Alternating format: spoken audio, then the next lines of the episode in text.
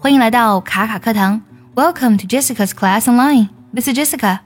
今天我们来分享一篇非常棒的英语美文，它的名字叫呢 Self Discipline，自律。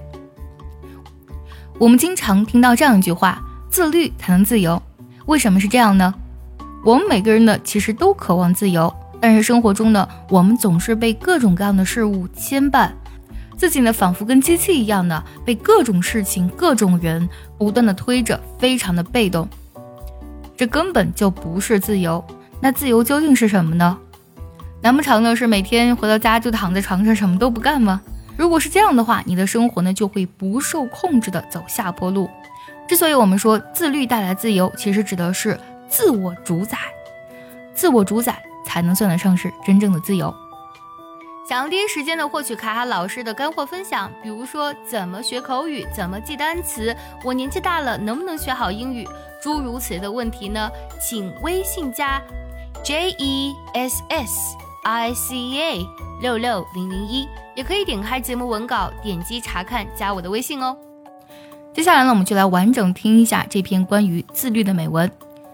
Self-disciplined people are not all outstanding people. Nearly all outstanding people are self disciplined people. Some of them keep reading every day, some of them never get late. The real difference between an elite and the ordinary people is that an elite can manage himself, and is where their success comes from. What people call self management is, in fact, self discipline. If you want to get slim, you need to manage your appetite. If you want to succeed, you need to manage your heart. So set your goal and write down your reasons for them.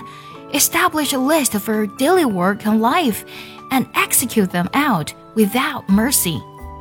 This is not sacrificing your freedom, this is freedom. Only in self discipline can you stop being a slave of all the trivial things in your life. Only in self discipline can you truly own your future.